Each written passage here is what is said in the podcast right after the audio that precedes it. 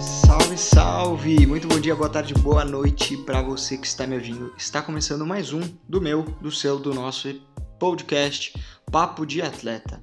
Olha só, dedicado a todos aqueles que amam esportes, amam atletas amadores, profissionais, competições, jogos, tudo que é relacionado ao esporte, esse podcast vai trazer para vocês.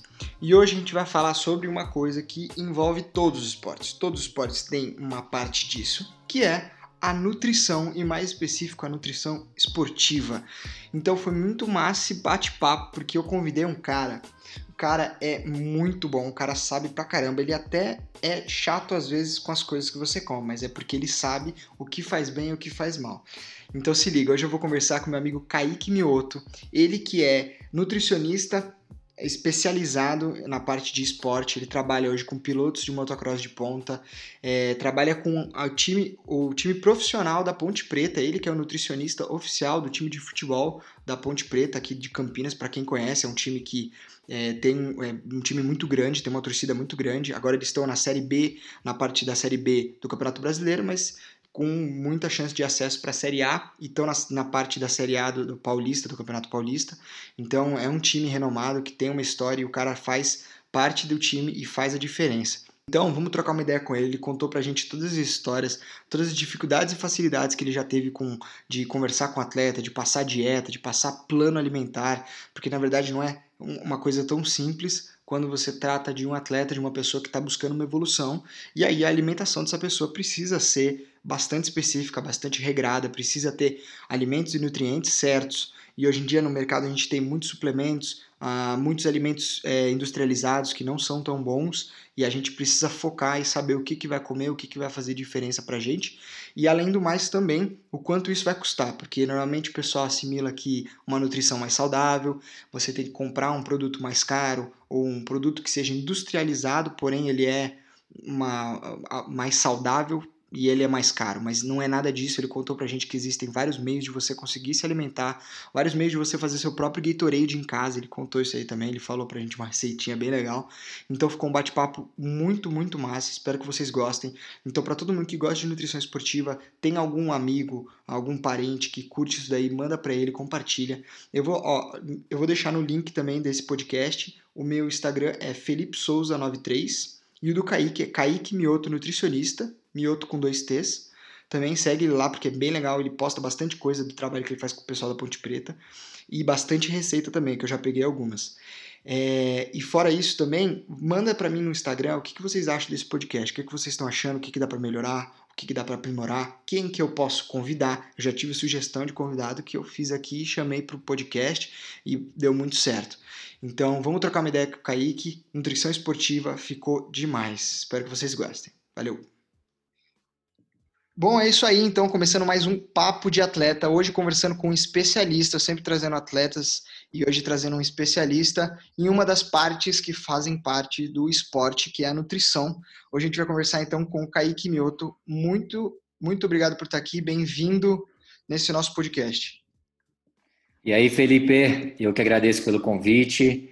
É, obrigado a todos que vão acompanhar aí a nossa conversa no podcast. Para mim é um prazer estar aqui, podendo compartilhar um pouco de, de informação sobre nutrição com vocês, né? Essa é uma área de interesse para todo mundo que, que pratica alguma atividade física, então vamos lá. Que legal, muito massa. Então, só dando um contexto aí para o pessoal que está ouvindo, eu conheço o Kaique, ele começou a trabalhar com um dos meus melhores amigos, que é o Enzo, o Enzo Lopes.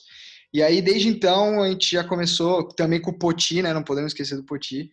E aí, desde então, a gente sempre trocou ideia e é um cara que está sempre no mundo do motocross, que é um mundo que eu sempre vivi. Então, fala pra gente, Kaique, quem que é o Kaique Mioto? Conta pra gente sua história. Bom, é, você já adiantou um pouco aí, né, como nós nos conhecemos. Eu me formei em nutrição no ano de 2010. Eu sempre fui muito ligado ao esporte. Quando eu era criança, eu fui atleta de judô em nível competitivo. Eu já fui campeão mineiro, vice-campeão brasileiro de judô e a minha vida sempre esteve atrelada a esporte. E aí, em algum momento da vida, eu achei que é, eu deveria, não como esportista, né, porque já não dava mais tempo, é, mas estar no esporte de alguma maneira. E aí eu é, fui através da nutrição, né, correndo atrás desse desse meu objetivo. E cara, essa caminhada me, me levou aí para esses para o esporte novamente, e graças a Deus aí com a oportunidade de trabalhar com atletas de alta performance, que é o que eu gosto de fazer. E, e lá no começo, já antes, antes mesmo de formar, eu já, já estagiava em, em uma equipe de futebol, aí foi evoluindo com isso, trabalhei em outras duas equipes de futebol, depois eu migrei para a área de hotelaria, fui morar algumas vezes fora do Brasil, para melhorar o, o, idioma, né, que é um pouco necessário na, na nossa área, né, para quem para quem precisa ler muito artigo científico, enfim. E aí eu voltei com força total, principalmente aí no, na área de motocross, de é, esportes off-road, né, que eu curto uhum. bastante. Sempre fiz trilha quando era mais novo, fui trilheiro e aí é, na, na volta né, para o trabalho com esporte, casou de, de ter uma atleta aqui na minha cidade, que é a Larissa Daló, que ela corre o Campeonato Brasileiro e o Mineiro na categoria feminina. E nós desenvolvemos uma parceria muito boa juntos, a Larissa, né, como atleta e eu como profissional cuidando da alimentação dela. E, cara, aí conseguimos, né, é, chegar aí até vocês, Começamos lá com o Poti, na sequência veio o Enzo, aí também tem o pessoal do Enduro, né? O Gabriel Tomate, o piloto Honda, tem o Felipe Legarreia lá de Santa Catarina, um cara multicampeão é, catarinense de Enduro, e pessoal do Amador, enfim. E agora, recentemente, eu voltei a trabalhar com futebol na equipe da Ponte Preta de Campinas, e estamos aí, que massa, que legal, cara. E quando você começou a trabalhar com nutrição, você, você falou um pouco que sempre foi esportista e tudo mais, mas você falou assim, cara, meu foco é 100%, eu não vou...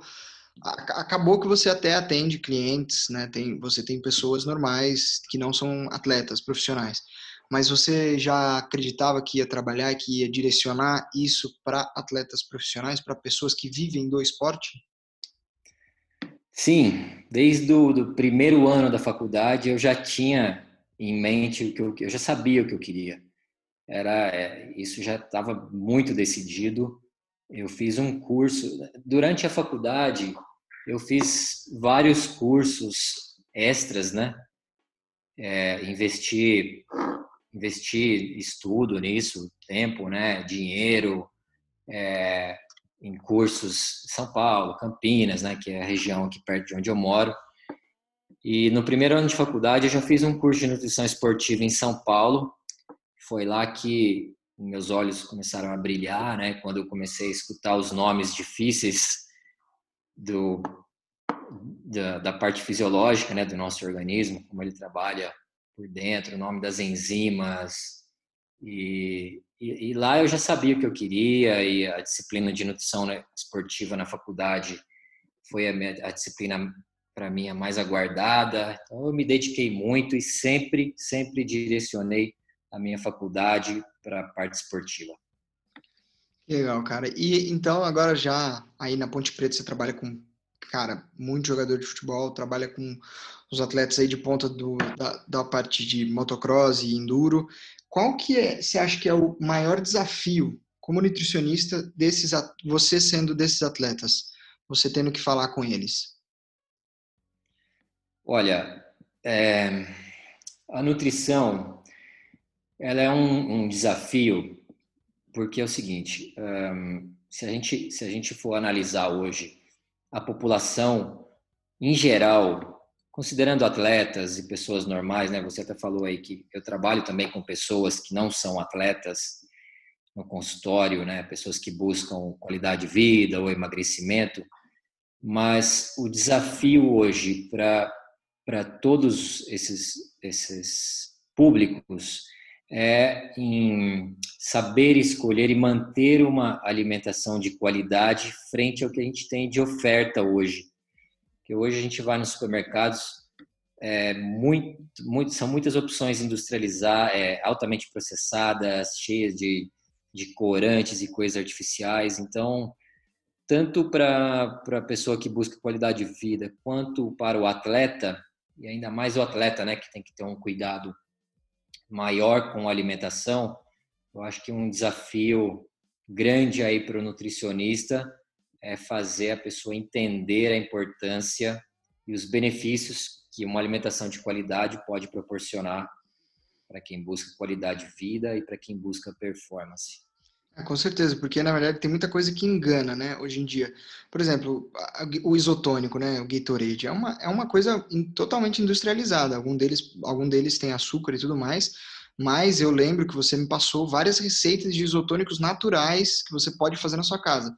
Só que a praticidade de você não precisar ficar comprando fruta, comprando água de coco e ficar batendo isso tudo, a praticidade nos leva a esse hábito, né, de, de não poder crescer. E eu imagino que esses atletas, eu conheço pelo Enzo que eu acompanhei, e alguns outros amigos meus, é, é, é uma dificuldade isso daí, cara, porque você precisa parar um tempo do seu dia para você realmente processar isso tudo e realmente preparar isso tudo para você se alimentar, né? Exato, Felipe. É, você disse tudo, né? A praticidade que esse tipo de alimentação ruim traz para a gente acaba é, gerando uma espécie de sabotagem, né? Que a gente deveria, é, pelo que a gente realmente deveria optar, né? Você falou aí do isotônico natural. Eu sempre aconselho os atletas, os quais eu acompanho e eu também uso no meu dia a dia, para quem não sabe, eu sou trilheiro de final de semana e brinco também um pouco no, no motocross, no, no, velocross. Sou praticante de, de academia, gosto de jogar meu futebol. Então, em todas essas ocasiões, é, eu sempre me organizo para que eu possa ter uma boa opção. Por exemplo, quando eu vou para uma prática esportiva, eu sempre preparo suco de laranja com água de coco, que foi aquele isotônico que eu te ensinei a fazer ou eu levo caldo de cana, enfim. Mas para isso a gente precisa se organizar previamente. O atleta precisa ter uma visão uh, um pouco mais adiantada, tem que se chamar antes, ver o que ele vai fazer no final de semana ou no dia da prova e começar a se organizar aí uns três dias antes para para que ele tenha escolhas melhores do que esses esses Gatorades da vida aí, né, que são não só Gatorade, né, diversas marcas de isotônico e uhum. diversas outras várias é, várias marcas também de, de, suplementos. Sim, com certeza. Que a gente é, tem, nós temos escolhas boas e ruins. Então, aquilo que a gente conseguir fazer e que seja melhor, ótimo. Se não conseguir fazer, tem que tentar escolher a menos pior. É, exato, exatamente. Então, é, você falou, é, por exemplo, eu estava falando da Ponte Preta também. Hoje deve ser uma dificuldade grande na Ponte Preta, porque você tem que ficar de olho, apesar de você tratar como um time, né? Você está me contando o café da manhã deles, você que prepara e aí eles comem como um time, né? Não é individualizado muitas das muitas coisas, né? Mas como que é essa parte da hidratação para esses atletas? Porque o futebol é um esporte que exige bastante e eles têm uma desidratação, acredito que grande, né, durante a semana. Imagina uma semana de jogo, agora tá tudo parado, né, mas uma semana de jogo, você pega jogo na, na quarta, depois no domingo e treino na quinta e na sexta. Como que você funciona essa parte de hidratação para os atletas de futebol? Sim, é, normalmente, bom, eu vou contar como é que é o, o, o dia a dia é, em tempos normais, né? Não, não esses tempos agora que a gente está vivendo de, uhum. de, isolamento, mas uh, no normal existe sim uma, uma preocupação muito grande com a questão da hidratação. Então a gente tem que estar tá sempre ligada, é, ligados não só não só na hidratação em si, mas em tudo o que pode envolver o processo de desidratação, como por exemplo a umidade do ar. Então a gente tem que estar sempre de olho, porque a umidade do ar muito baixa pode fazer o atleta desidratar mais do que o normal. Então é preciso ter uma visão ampla da, dessa parte de hidratação e todas as coisas que estão relacionadas a ela. Então, no dia a dia, o atleta ou faz o café, ou toma o café da manhã na casa dele, ou toma o café da manhã no clube, depende da programação. Então, quando o café da manhã é no clube, é, eu passo as opções para o setor da cozinha. Tem uma nutricionista que cuida da parte da cozinha, e aí eu passo as recomendações para ela e, e, a turma da cozinha monta e envia para o centro de treinamento, ou no local onde a gente vai treinar. Eu monto o café da manhã. Tem ali já a preocupação com a hidratação, então é oferecido muito suco natural. É, Aí, no momento que eles vão para campo, eles têm a opção de beber água, água de coco fresca, que a gente tem um, um, um esquema de pegar água de coco num, num, lugar lá que fornece ela fresca, com validade para cinco dias. Aí é legal. Aí é vazada, é super legal. E tem também o uso de, de isotônicos, né? Mas isso é uma coisa que, que eu tô aos poucos eu estou trabalhando em cima em cima disso, porque é, eu, eu cheguei na Ponte Preta em fevereiro, então tem muita coisa ainda para trabalhar lá. Eu já consegui avançar em, em, em, algumas mudanças, mas eu ainda quero chegar num nível de conseguir oferecer para o atleta em campo uh, não um isotônico é, industrializado, mas fornecer junto com a água de coco um suco natural. Então é, é um caminho. A gente está caminhando para isso. Que legal. E aí nas outras, é, nas outras refeições ou almoça e janta no clube, depende da, da, programação. Se tem jogo, a gente já concentra em hotel. E quando não o atleta faz a refeição na casa dele, lógico que fica na, é na casa do atleta, do jogador, fica um pouco mais livre, mas a gente passa recomendação, né? É, no dia a dia, nós conversamos com cada atleta sobre as melhores escolhas. É um processo de, de educação nutricional contínua. E agora, nesse tempo de pandemia, foram passados alguns, é, alguns guias com recomendações alimentares e ajustes para alimentação, para a gente tentar fazê-los comer o mais próximo do saudável possível e também individualizado, né? Não foi passado um cardápio individual, mas eu tive conversa com todos eles um a um por videoconferência. E, e nessas conversas de aproximadamente uma hora com cada atleta, demorou, demorou aí eu acho que umas duas semanas e meia, cada dia eu falava com quatro ou cinco atletas. E aí a gente conversou bastante sobre alimentação, sobre melhores escolhas e foi uma ótima oportunidade ainda para poder orientá-los, né?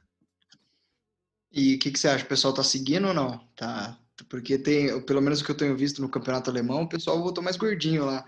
O pessoal tava falando, né? Voltou mais pesado, correndo pesado, né? Então, Felipe, é, essa é uma questão super interessante. É, a gente não pode garantir né, que nesse momento de isolamento os atletas estão seguindo 100% as recomendações e a gente sabe que as pessoas elas têm um, respostas diferentes a um mesmo estímulo. Por exemplo, nesse período de isolamento, você pode ter uma resposta super positiva, praticar mais atividade física, se organizar mais e comer melhor.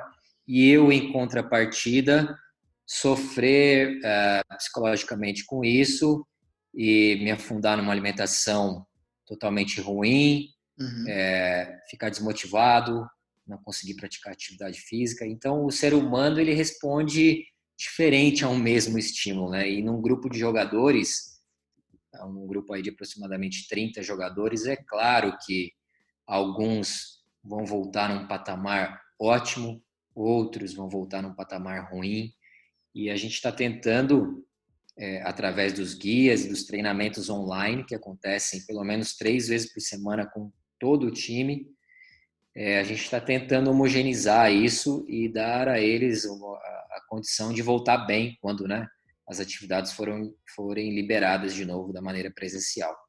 Mas, por exemplo, você falou aí que alguns jogadores estão né, voltando acima do peso, é, mas eu acho que Não sei se você acompanhou também o Cristiano Ronaldo. Uhum, então, voltou até acima da é, média. É, voltou até acima da média. Então, é, é de pessoa para pessoa. Alguns voltarão bem, outros vão voltarão um pouco pior. E a gente trabalha para equilibrar isso. Massa, muito legal. E agora falando assim, compara, comparando os esportes.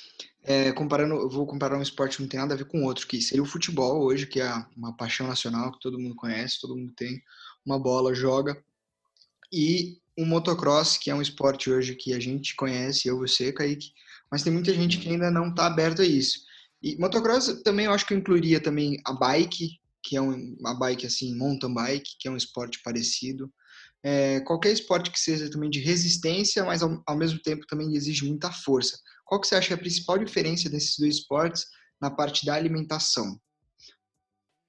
Olha, Felipe, é, essa é uma curiosidade que muitas pessoas têm em relação a, ao tipo de alimentação para um determinado esporte. Lógico que muda, muda. Por exemplo, para um motocross e para alguém que pratica o arco em flecha. Uhum. É, uma pessoa tem que estar tá um pouco mais pilhada, na outra pessoa tem que estar tá um pouco, o, o, praticante tem que estar tá num nível um pouco mais tranquilo. É, algumas solicitações, a solicitação energética de diferentes esportes, ela muda, né? Obviamente. Então, alguns esportes é, exigem né, um pouco mais em termos de, de gasto calórico né, e recuperação, outros menos. Mas eu acho que assim, a base para todos eles é uma alimentação de qualidade. Se você falar assim para mim, Kaique, uh, o que, que um atleta de motocross deveria comer, o que, que um atleta de futebol deveria comer? Bom, na minha opinião, a base para todos os esportes é uma alimentação de qualidade. Eu acho que, é, é, tirando alguma restrição, se o atleta tem alguma restrição, por exemplo, eu bato muito na tecla das, das oleaginosas, né, das castanhas, serviria tanto para um quanto para outro. A tapioca serve tanto para um quanto para outro. O arroz, o uhum. feijão, a carne, o que a gente tem que ajustar é em relação à quantidade energética, a quantidade de desgaste, entender o esporte, né, na sua necessidade física, o, o, futebol, o futebol ele, ele mudou, né, ao longo do tempo. O futebol há, há 15, 20 anos atrás, ele não tinha durante uma partida, o jogador não dava tantos sprints quanto dá hoje. Hum, a gente participou é de não sabia. É, a gente participou de algumas conferências na de uma plataforma chamada como é, conhecida como Catapult. E eles é, trazem atualizações, né, sobre a área do futebol. Então tem dados científicos mostrando e hoje tem muito monitoramento, né, durante uma partida. O jogador usa GPS. Então com, com o avanço da tecnologia você consegue muitos dados e através dos dados eles perceberam, né, que hoje durante uma partida um jogador chega a dar mais de 60, 50 sprints em campo. Então a gente tem que ir modulando a alimentação de acordo com, com, com a exigência do esporte. O motocross, as pessoas pensam que é um esporte que não gera desgaste físico, né? Você só monta na moto e e acelera, mas uhum. para quem já praticou um dia e para quem pode acompanhar o dia a dia de um piloto, sabe o quanto é exaustivo estar numa moto numa bateria de 10 ou 15 minutos e tem provas de 30 minutos no motocross, né? Uhum. E, e é uma atividade isométrica que exige muita muita força ali para segurar a moto, então é, tem que analisar o esporte, ver o tipo de combustível que é mais recomendado e tentar individualizar ao máximo, né? Mas a base para todos é uma alimentação, no mínimo, saudável. Com certeza. Todos. Com alimentos mais naturais. E a preparação também, quanto mais caseira, você acredita? Uma preparação? Ah, eu sou da seguinte opinião, Felipe. Eu acho que quanto mais caseiro a gente fizer, mais simples, melhor. Porque existem diversas linhas, né? Tanto de, de nutrição quanto de medicina. É, a gente sabe que a nutrição é uma das áreas da, da saúde que mais polêmicas geram, porque tem aqueles que defendem a dieta paleolítica, tem aqueles que defendem a dieta do Mediterrâneo, a dieta low carb, é, a cetogênica, agora uhum. o jejum intermitente. Então, a nutrição é uma área que gera é, muitas divergências de opinião, Sim. muitas dúvidas na cabeça da população em geral. Uhum. E as pessoas precisam entender que uh, cada a, pessoa tem que se adaptar a uma alimentação que a faça feliz e que ela consiga seguir. Se você é feliz praticando a low carb, você acha que isso é eficiente para você, porque o nosso organismo ele ele tem respostas muito individuais. Uhum. É, eu, eu, assim, eu não sou contra o low carb, não sou contra a cetogênica, eu só acho que não é para todo mundo e a pessoa tem que se conhecer muito bem para poder tomar uma decisão em relação à sua alimentação. Uhum. Mas, é, como é que eu posso dizer, né? Eu sou da, da, da linha de que quanto mais simples a gente for, o arroz, o feijão, o que você conseguir fazer em casa, por exemplo, agora na quarentena eu aproveitei também o tempo para desenvolver algumas receitas e postei lá no Instagram. Ah, acompanhei. Eu faço direto uh, batata doce ao forno aqui em casa. Chips de batata doce, né? Eu vi Chips também. de batata doce, é isso aí. Que você, sei lá, gasta cinco reais, compra um quilo de, de batata doce e tem o trabalho, né? De chegar em casa, ralar, colocar no forno, mas fica totalmente natural. Você só vai colocar azeite, sal, ervas e levar para o forno. E tem o, o, que você compra no supermercado, que em, sei lá, em 32 gramas você vai pagar 7, 8 reais. Um Exato. pacotinho aqui em, em, em duas pegadas você acaba com o pacote. Então, o que, o, que, o que atrapalha um pouco as pessoas é essa questão de, da mão de obra, né? Uhum. Você até citou lá no começo da conversa, de ter que ir no supermercado, comprar batata doce, chegar em casa, ralar, tal. É igual a outra receita que, que eu fiz, que o pessoal gostou bastante, foram aqueles foi aquele cookie de banana. Ah, sim. Que eu uso banana, pasta de amendoim, chia e outros ingredientes. Fica super gostoso, 100% natural. Mas muita gente prefere comprar aquele cookie altamente industrializado que vende no supermercado. É muito mais fácil, tem muito mais açúcar. É, é, em termos de é sabor, é diferente, né? É diferente. É, é, é diferente. Então, realmente. É, o que você falou. Quanto mais caseiro, melhor. Né? Uhum. E uh, o pessoal que está com água na boca aí escutando, porque eu fiquei também, eu vou deixar o link na descrição do, do Instagram do Kaique para vocês seguirem e verem as receitas lá. Oh, e você estava falando de parte de individual, cada organismo responde de um jeito.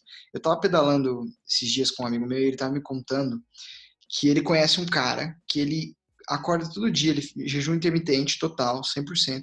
O cara come uma vez por dia, às 6 horas da tarde. Todos os dias só uma refeição e o corpo dele acostumou, sabe? Ele, uhum. ele usa bastante óleo, bastante parte de azeite de oliva, óleo de amêndoas, isso tudo que dá uma saciada, segundo ele, né? Mas o que, uhum. que você uhum. acha disso? Existe um, um, tipo de dieta que pode suprir? Do, não estou falando de atleta, tá? Estou falando de uma pessoa. A pessoa consegue sobreviver com um tipo de dieta assim? Olha, se você está falando que esse cara aí consegue sobreviver. Até quando? Isso que... então consegue. Ó. A alimentação ela tem que ser balanceada nutricionalmente. Se esse cara em uma só refeição por dia consegue todos os nutrientes que ele precisa, o que, o que é difícil, né? É, um cara, sei lá, se ele tiver, vamos colocar aí uma, uma pessoa média, né, de 1,70m, 70 quilos, que deveria ingerir aí por dia uma média de 2 mil calorias, 2.200, enfim, entre uhum. 2.000 e 2.500 calorias. Será que em uma refeição ele consegue repor tudo isso? Ou será que a alimentação dele é só isso mesmo? Então pode ser que falte alguns nutrientes, pode ser que não. É, é, muito, é difícil para eu falar sem saber o, sem saber totalmente contexto, como é que isso é, como é que é o contexto da coisa. Mas é, tem muita gente que se adapta assim a, a, aos tipos diferentes de, de, estratégias nutricionais, como o jejum intermitente. Uhum. Eu particularmente eu acho que eu acho que as pessoas precisam se preocupar mais em, em corrigir as falhas alimentares do que mergulhar em em dietas jejum, esquisitas, é, em jejuns, dietas é, restritivas para corrigir as falhas nutricionais, as farras do final de semana, né? Exato. No álcool e na, na pizza. Não que a pizza não possa, mas a gente vê a, o tamanho dos lanches hoje. Aqui na minha cidade tem muito lanchonete. Uhum. E os lanches são realmente, cara, são gigantes, né? E ainda acompanha batata frita e refrigerante. Então, assim, é, na, na, no meu modo de, de, entender a nutrição, né, as pessoas querem é, fazer algumas loucuras nutricionais para compensar alguns, algumas falhas, né? É, exatamente. Eu acho que esse não é o caminho. É, eu acho que todo mundo tem que viver feliz. Se a pessoa é feliz dessa maneira, comendo dessa maneira, eu acho que ela tem que entrar em um consenso, né, com, com a mente dela e entender que é, você você não pode. O que acontece hoje, Felipe, é o seguinte: as redes sociais elas estão criando né, modelos de corpos esculturais dos quais eles são difíceis de ser atingidos para a maioria das pessoas e ainda mais para as pessoas que não querem abrir mão daquilo que elas acham que que é prazeroso na vida, que é comer.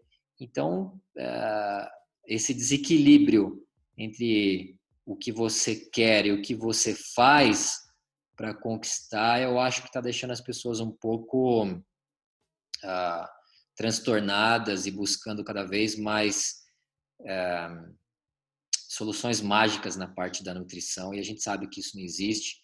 Então, o trabalho tem que ser feito na base, uhum. entender, né? que você pode comer de tudo, você pode comer a pizza, você pode comer o lanche, mas tem hora para tudo, tem tamanho para tudo. Então, eu acho que você pode ser feliz vivendo de uma alimentação 70, 80% uh, boa em qualidade e deixando ali uns 20% para para também né, sair, socializar, tomar uma cerveja, fazer o que, o que gosta. Não vejo problema nenhum nisso. É, exatamente. Porque muita gente acaba falando assim, ah, hoje almocei salada, então eu mereço comer um hambúrguer à noite. Né? Exato. Ter essa troca que não faz sentido, né? Uhum. Cara, e Kaique, fala assim, como que alguém pode se motivar? Porque a gente falou de comer melhor e tudo mais, mas, é, cara, é muito difícil, às vezes é muito difícil, a tentação é muito grande. Aqui no Brasil ainda, eu particularmente acho que a gente é abençoado por ter uma variedade muito grande de frutas, uma variedade muito grande de verduras, tem uma praticidade também de ter hortifruti, essas coisas, que em alguns países, por exemplo, na Europa, quando eu visitei, eu achei um pouco escasso, achei um pouco difícil uhum. de você achar fruta.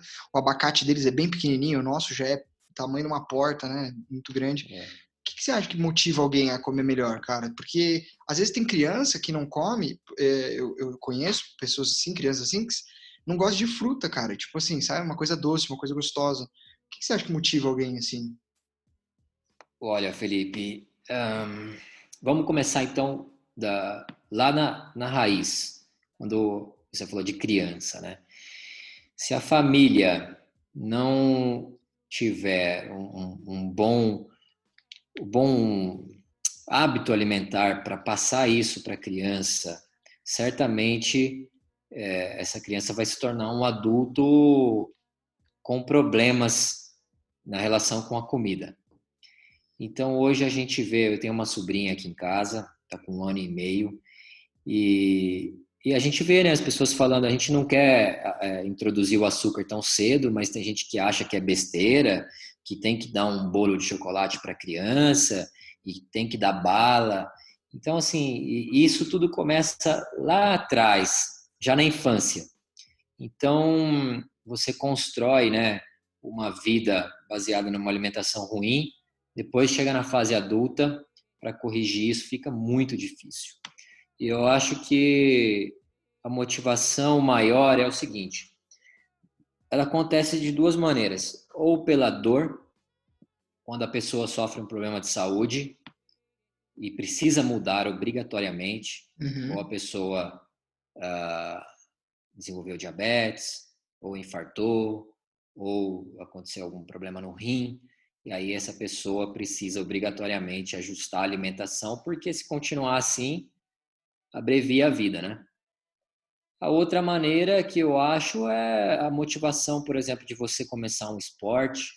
Tem muita gente que muda radicalmente de vida. Tem vários exemplos de pessoas que é, pesavam. Eu lembro de uma matéria que passou no Esporte Espetacular que foi muito legal. Eu já mostrei em várias consultas para os meus pacientes para que para que é, fosse um, um, um start, um, um, algo a mais para motivar a pessoa, porque ela muitas vezes ela não acredita nela mesma e a gente um dos nossos trabalhos, o trabalho do nutricionista e de outros profissionais da saúde é fazer a pessoa acreditar que ela pode mudar, ela só precisa ter um pouco de força de vontade e disciplina.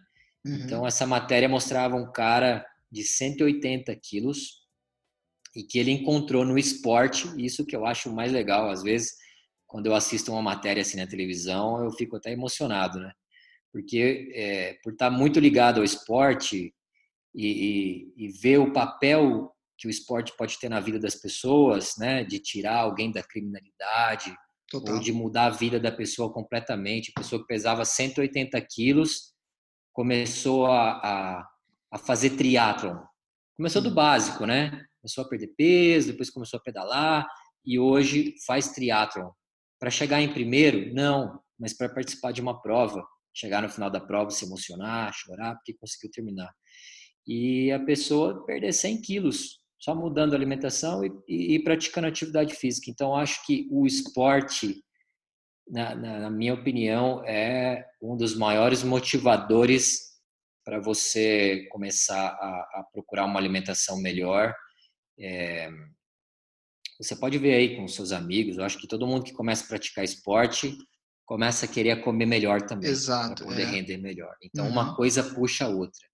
Do mesmo modo que as pessoas que estão sendo afetadas negativamente com a, o isolamento agora, elas diminuem o nível de atividade física e começam a comer pior também. É como se uma coisa. É, é como não? Uma coisa puxa a outra. É. Então, ah, o que você falou em relação à motivação, eu acho assim, a gente tem que procurar mudar pelo para buscar né, qualidade de vida e buscar melhorias e não esperar que algo de ruim aconteça. Massa. É, é isso aí mesmo, muito legal. Eu também, assim, falando, é, às vezes eu falo, eu, eu, falo muito de mim aqui no podcast, porque eu adoro fazer esse podcast para para poder aprender também, né? Eu aprendo muito. Mas uma coisa que eu percebi com o passar do tempo, eu tenho pedalado bastante, e agora eu comprei uma bike muito boa, que era do Enzo, por sinal. Só que, cara, eu percebi que agora eu não adianta mais, não é mais a bicicleta, agora sou eu. Eu tenho que perder peso, ficar um pouquinho mais leve, que aí com certeza eu vou render mais. Então agora uhum. chegou no momento que é, é isso que você falou, o esporte vai acabar puxando um ou outro, porque o rendimento tem uma hora que chega uma barreira, né? Chega no limite o rendimento. E aí você vê que pode ser seu peso, né? Pode ser sua alimentação, você fica cansado com sono, porque você não está comendo as, as, proteínas e vitaminas que você precisa, né? E aí sim, acaba que sim. dá nisso. Sim. Nossa. Então, essa é uma grande motivação para você, né? Total. É, só complementando o que você falou de lá fora, né? Em outros países a gente não ter tanta oferta de alimentos igual a gente tem aqui no Brasil e a gente realmente é abençoado por isso. Você já andou aí por boa, boa parte do mundo. Eu morei quatro vezes nos Estados Unidos também, fui para a Europa e a gente vê como lá, pelo, é, pelo menos lá nos Estados Unidos, como as frutas são caras, né? Exato. E você não acha lá um suco de laranja natural, igual a gente acha aqui no Brasil, na padaria da esquina. Exato. Então, lá, assim, malemar, você vai, você vai pagar muito caro na laranja para você é, espremer em casa e fazer um suco, ou você vai, cara, ter que comprar o suco de laranja de caixinha. Uhum. Não tem outra saída. Aí foi o que eu falei, dentro dos, dos industrializados, nem todo industrializado é ruim. Né? Uhum. Né? A gente tem outras classificações, ultraprocessados, processados, minimamente processados, mas dentro daquilo que, eh, da situação que você está vivendo, você pode, como acontecia comigo lá, quando eu estava nos Estados Unidos, achar dentro daquelas opções algo que satisfaça e que não seja tão ruim, né? E e com o Enzo correndo lá nos Estados Unidos, né?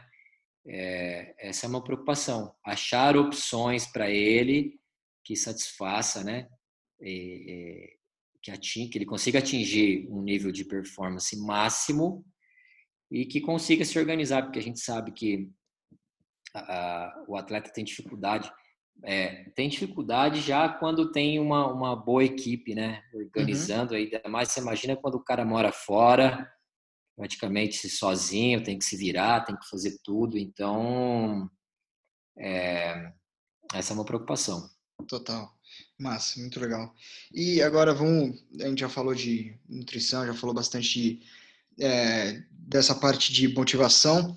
E aí eu queria falar uma, uma parada mais específica. O que, que você acha? Na, é, eu, eu queria saber, eu não, acho que eu não tenho é, não sei mesmo, não sei mesmo. Mas o que quando você faz um, tá na Ponte Preta, um atleta que ela antes do jogo ele quer comer tipo assim uma carne, uma coisa mais pesada, você aconselharia sim ou não? Por exemplo, antes de uma partida, qual é o tipo de alimentação que esse atleta leva? Olha, uh, dentro de uma modalidade esportiva ou de várias modalidades esportivas existem atletas que com, diferentes uh, opções, né? É, atletas com diferentes gostos alimentares. Tem atleta vegetariano, atleta vegano, uhum. é, enfim, a gente tem que tentar é, contemplar todos eles, né? Com as suas escolhas. É, eu, eu, assim, atualmente, eu não estou consumindo uh, carne, muito raramente. Eu não, não, é, é, as pessoas perguntam se eu sou vegetariano, né? É, qual que é a minha posição em relação a isso? Mas eu sou o seguinte, eu do ano passado para cá, já faz um ano, eu decidi ir diminuindo aos poucos a, a ingestão de, de carne, né, animal, incluindo peixe, tudo. Uhum. E e, e, assim, nas recomendações né, para atividade física, tem, tem, se a gente ler alguns artigos científicos, alguns apontam ah, certo benefício em não consumir uma carne vermelha, por exemplo, num dia de, de jogo ou de competição, e para outros indivíduos, eh, isso, isso pode não causar tantos prejuízos, né? Entendi. Como eu disse, eu acho que a gente tem que tentar é, respeitar o máximo a individualidade do atleta. Se ele quer comer carne vermelha, eu não me oponho a isso. Mas a gente sempre mostra o caminho. acho que se você quer comer carne vermelha, você não precisa comer tanta carne vermelha. Você pode comer um pouco menos, porque é uma carne de digestão um pouco mais demorada. É... E aí tem né, um tempo um tempo correto aí que a gente tem que respeitar para poder fazer a digestão, né, no momento da prática esportiva. Mas é uhum. muito complexo, Felipe. Falar sobre isso é, é, é muito complexo porque é, é uma questão muito não é só fisiológica, é uma questão muito filosófica, né? A gente tem aí em competições, por exemplo, durante a Copa do Mundo, a última, teve aquela questão filosófica né, da, da prática do Ramadã por alguns atletas e que tem que jejuar, né? O, o, o atleta passa uhum. mais de 10 horas de jejum e, e, e tem que ir para uma partida de futebol. Então, como lidar com essas com essas questões, né, no dia a dia das competições? E, o que eu tento é fazer o atleta entender a importância da alimentação. Ele pode comer carne, mas também é importante que ele consuma mais legumes, verduras, né, vegetais de uma maneira geral, porque parte deles não tem o costume de consumir. Então, o meu trabalho é equilibrar essa balança. É, e também, às vezes, você é, também você tem que tirar muita métrica, né? Porque o cara vai lá e ele come uma, come um, uma carne pesada antes de um jogo. E aí o rendimento do, no jogo dele não é tão bom. E aí isso daí se repete por duas, três vezes, e aí você né, pode ser talvez é, é, essa solução do problema, né? Tentar diminuir de um lado e puxar ele para comer uma outra proteína antes de um jogo, né? Sim, sim. É, olha, se, se isso não causa tantos prejuízos ao, à performance do atleta, é, por exemplo, normalmente a gente não vai colocar né, uma carne muito gordurosa antes de uma partida de futebol. Mas pode ser que o cara, sei lá, coma a carne e faça três gols numa partida. Então, tem, tem várias questões que a gente é, é, tem que lidar no dia a dia. Às vezes você tira a carne e, e o cara vai mal no jogo, pode atrelar isso a, a ausência da carne. Por isso que a gente tem que ter, é, tomar cuidado, né? É, e, e, o dia a dia ali, a vivência, né? A experiência que você vai adquirindo. Então, uhum. para aqueles profissionais que estão formando agora, né? Que acham que existe é, é, uma exatidão em tudo, né? Tudo é exato na nutrição. A gente se depara com muitas situações em que às vezes um alimento não é muito recomendado, mas mas pode entrar Sim. durante a prática. A gente tem que tentar equilibrar isso, né? Com Mostrar para o atleta que tem um caminho melhor e que ele pode escolher e colher frutos. Legal. E você falou de veganismo e vegetarianismo, seria uma das minhas próximas perguntas, mas já vou adiantando. O que, que, você acha disso? Hoje tem inúmeros atletas, cara. Tem muito atleta que é vegano mesmo. Eu sigo, por exemplo, um, um triatleta que ele é vegano e, cara, ele é um dos top aí do Brasil, um cara muito fera, e ele valoriza muito e ele bate muito nessa tecla. E a alimentação dele, cara, é super regrada. É também tem essa. O cara é um cara super regrado na parte de alimentação, ele não descuida, né? Pós-treino, pré-treino, o cara tem, tem de tudo já no, sabe, separadinho, tudo certinho. Mas você acredita que é, exista realmente uma proteína que seja diferente da animal, que supra 100% tudo que um atleta precise? Essa é uma questão muito, muito discutida é, e que gera muita polêmica, né? Se o atleta que não come produtos de origem animal, se ele tem a mesma performance do cara que é, opta pela, pela alimentação animal. Uhum. Existem, como você disse, hoje inúmeros atletas é, que optam por não comer produtos de origem é, animal. Tem aqueles né, que são os ovolato, ou que só comem ovo, ou que só comem os laticínios, só, uhum. ou só não comem a carne. Existem diversas classificações, eu nem gosto de ficar entrando muito nisso, porque cada dia surge uma, uma classificação nova. Agora tem os, os flex, né? Que a pessoa é. come carne de vez em quando. Uhum. É, que é o caso, por exemplo, da, das irmãs a Serena e a Venus Williams lá do tênis. Elas de vez em quando gostam de comer comida japonesa, né? Que tem o peixe. Então, assim, é, atualmente saiu uma na, no noticiário que o Messi também teria aderido a uma alimentação vegetariana, uhum. mas que em alguns momentos, por exemplo, fora de temporada, ele comia carne, então também entrando aí nessa nessa classificação né, de, de flex, mas é crescente o número de pessoas que aderem à alimentação sem carne ou sem qualquer tipo de produto animal e, e, as pessoas acham que isso pode causar algum prejuízo na performance.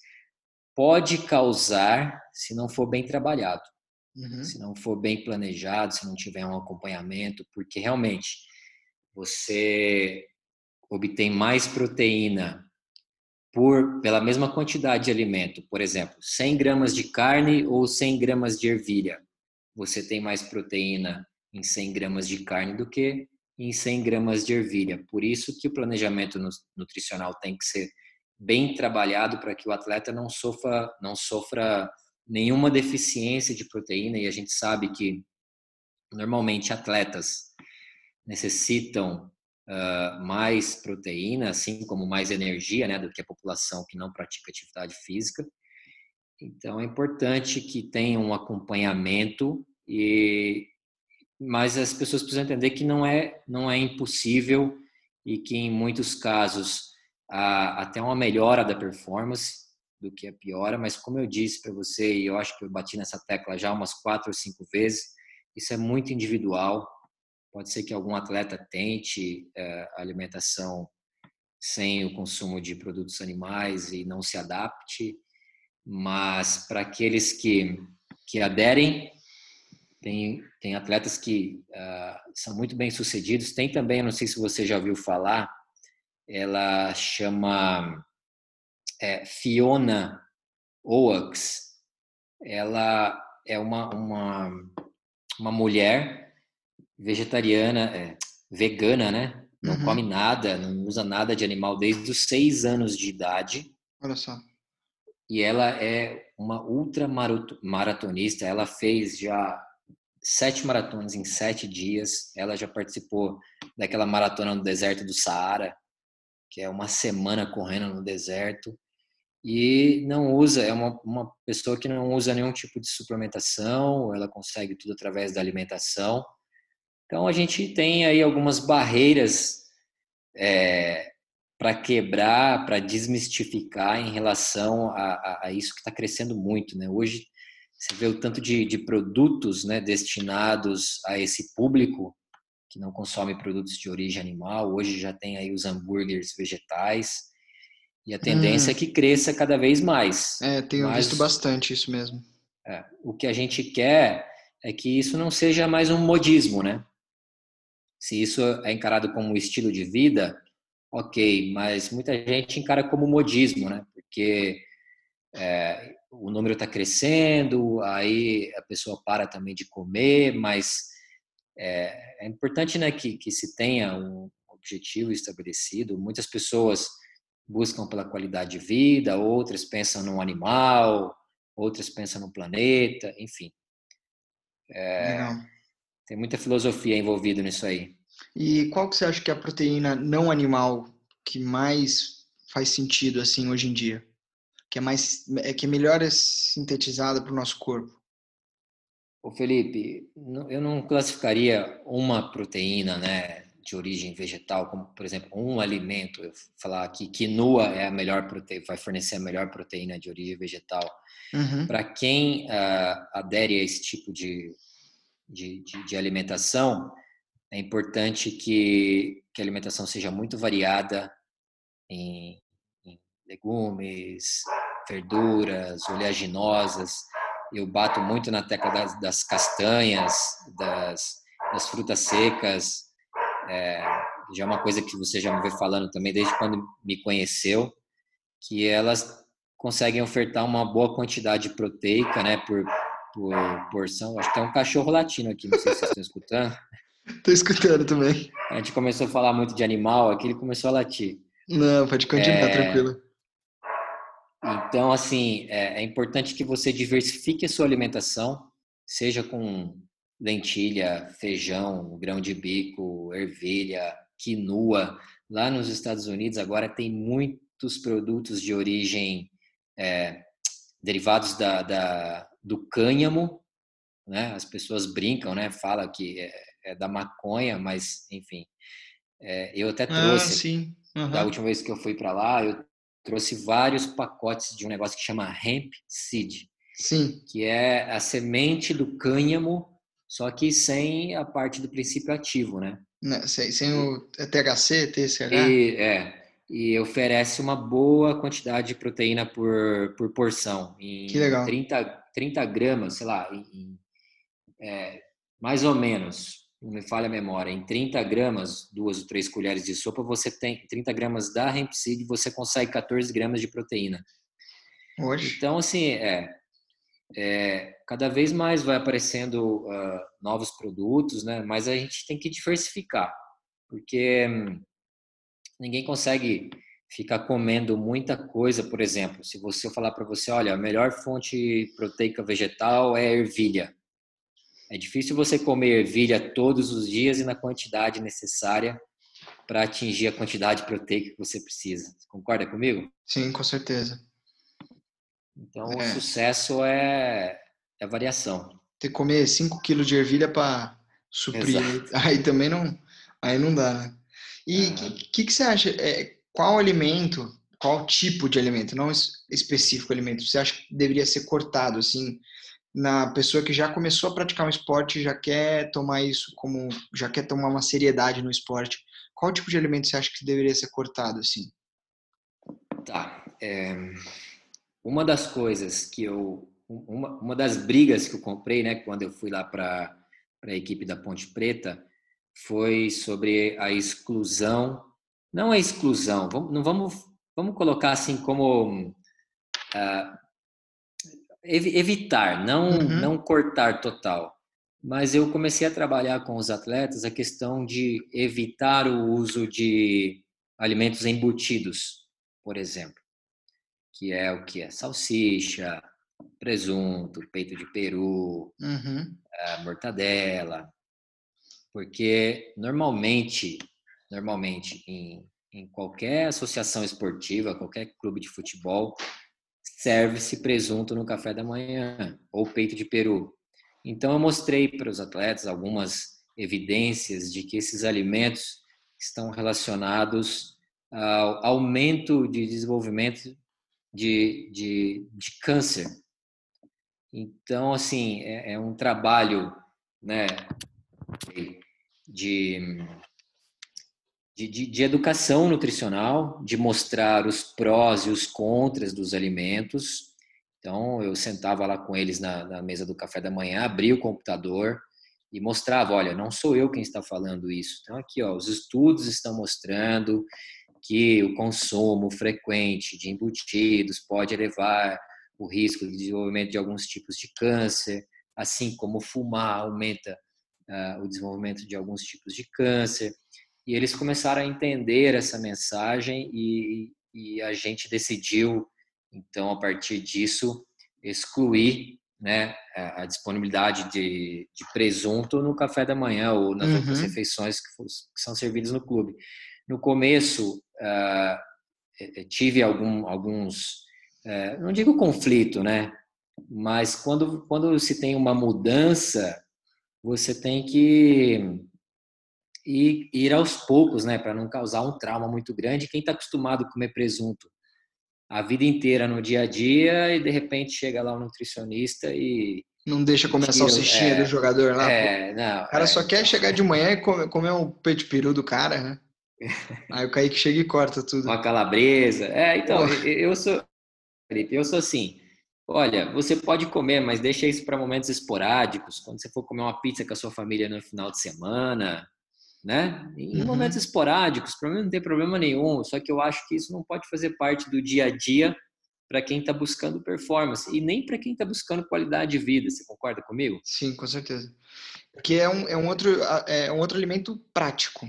Ele se torna aquele é. alimento prático, fácil de comprar, fácil, é. já vem na bandejinha cortadinho para você, pô, fácil. E gostoso também, né? Pô, pô é bom. Um salame, um salame com, com limãozinho, né? tomar uma cerveja, pô, é, é. gostoso. É. Agora, tem outros também, os alimentos altamente processados. As pessoas gostam muito de comer bolachas, né? Bolachas. Nossa. É...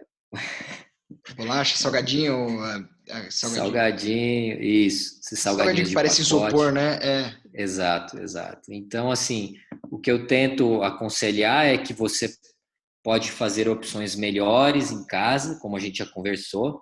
Pode não ficar tão, tão saboroso, porque a indústria de alimentos, né? Ela deixa o, o, aquele produto, né? Não posso nem falar alimento, aquele produto que ela criou ela deixa aquilo tão palatável, né? Coloca uhum. tanta coisa ali para ficar aquela explosão de sabor, né? Que é difícil para algumas pessoas é, conseguir, né? Aceitar que isso não, não, não é tão tão saudável assim. Exato. A gente sabe hoje uhum. que o alimento, o alimento e esses produtos criados pela indústria, eles causam uh, uma dependência química alguns produtos, o açúcar mesmo, né? Ele uh, tem um mecanismo de dependência muito semelhante ao uso de algumas drogas. Então é complicado. E aí, se isso vem desde a da infância, né, como a gente já também conversou, aí fica muito difícil você mudar um hábito alimentar. É muito difícil você mudar um hábito. Uhum. Mais difícil ainda mudar um hábito alimentar. Mas nada é impossível, tudo é trabalhável. Mas muito bom. Cara, eu acho que a gente falou de tudo. A gente falou de vegan, veganismo, vegetarianismo, tipos de alimentos que são bons, tipos de alimentos que são ruins, alimentações de atletas. Você acha que faltou alguma coisa? Olha, Felipe, a gente teria papo aqui para umas cinco horas, né? Com certeza, Mas... com certeza. Mas foi uma introdução, mais, né? uma introdução, então. É, é, que a galera sempre quer saber, né, o que, que um, um um atleta profissional come, o que, que um piloto come. E eu posso dizer para vocês todos que estão ouvindo aí esse podcast, pense, pense de maneira simples. Você, você citou aí, vamos falar do, do, do Enzo Lopes, vai, que é seu amigo e, e, e também é um cara que me deu a oportunidade de cuidar da alimentação dele. É um atleta que, que busca praticamente é, quase que total a sua alimentação baseada em, em alimentos de verdade e, e, e, consegue desempenhar uma performance perfeita dentro da, da, da atividade que ele faz, que é o motocross.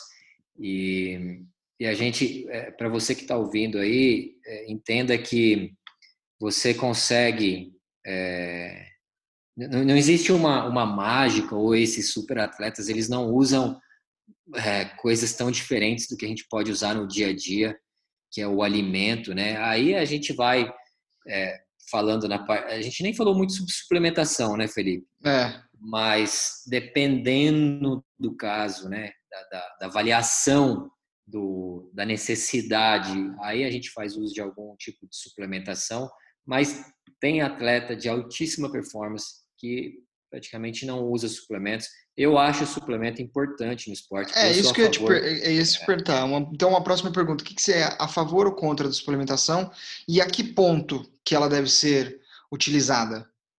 Eu sou totalmente a favor do uso da suplementação, mas nos casos realmente necessários. Exato. Se a gente for pensar hoje, Felipe, em, em se, se tiver uma, uma pesquisa que mostre, e, e tem pesquisas que mostram, né? É, qual é a proporção do público que utiliza suplementação, a gente vê que quem mais utiliza suplementos é quem não precisa.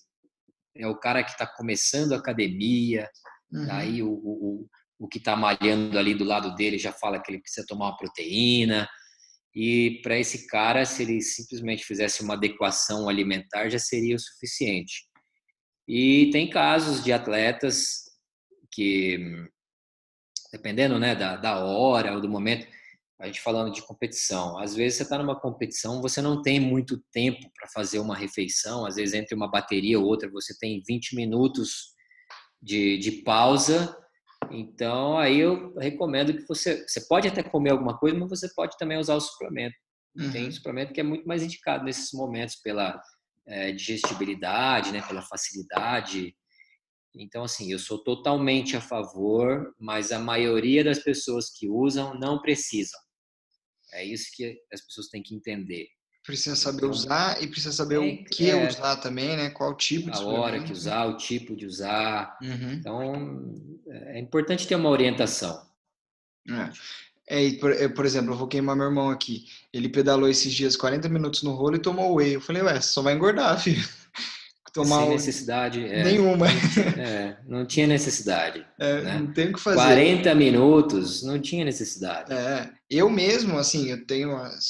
Eu consegui nessa pandemia até conseguir treinar até um pouco mais na bicicleta, no rolo tudo mais. Mas, cara, eu tomo o whey uma vez por semana, duas vezes por semana, é. assim, depois de um treino bem exaustivo e um dia que eu sei que eu não vou conseguir comer tão bem, e aí eu acabo usando isso. Mas é exatamente isso que você falou, tem, tem que ter um certo ganho, porque senão, por exemplo, o whey protein, que é uma das mais conhecidas, você só vai engordar. Se você não tem uma academia feita direito, um pedal feito direito, uma natação feita direito, cara, só vai acabar que não, é. não vai ganhar nada, né?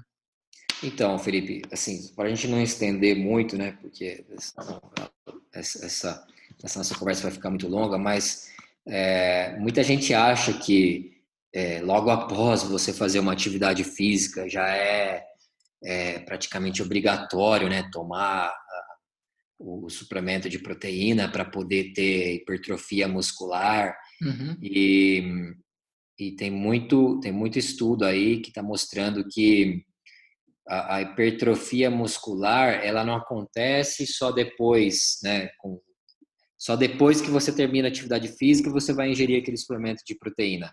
É o que você faz, o seu consumo proteico ao longo de todo o dia. Então, se você não teve um consumo proteico mínimo no café da manhã, você já vai ter a sua hipertrofia prejudicada. Uhum. Então, é melhor você dividir o dia, por exemplo, em quatro ou cinco partes, onde você consuma em cada parte um pouco de proteína, do que fazer um treino de 40 minutos de bike e tomar 25, 30 gramas de proteína numa tacada só. Uhum. Entendeu? Sim. Então, hoje já se sabe que para melhores resultados de recuperação ou para aqueles que buscam hipertrofia muscular, é melhor que você fracione o consumo de proteína ao longo do dia e não ingira uma grande quantidade de proteína em um momento só. Legal. Bom, isso aí. Muito massa, Kaique. Eu acho que é isso aí. Fechamos por aqui, né? Isso é, é só introdução à nutrição esportiva, hein?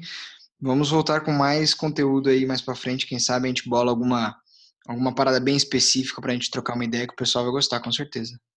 É, eu acho que a gente pode, na próxima, é, focar em um ou dois assuntos bem específicos mesmo, de preparação, ou de pré-temporada, ou mesmo de competição, né? Legal. Para a gente é, é, matar um pouco da curiosidade aí do pessoal que quer saber, né? Como é que é a preparação de um atleta de ponta, porque hoje a gente abriu o leque, né? Falou de alimentação é, para esportista, para as pessoas uhum. é, normais, falamos de de temas super abrangentes, né? Mas na Total. próxima aí, se você me convidar, com certeza eu vou.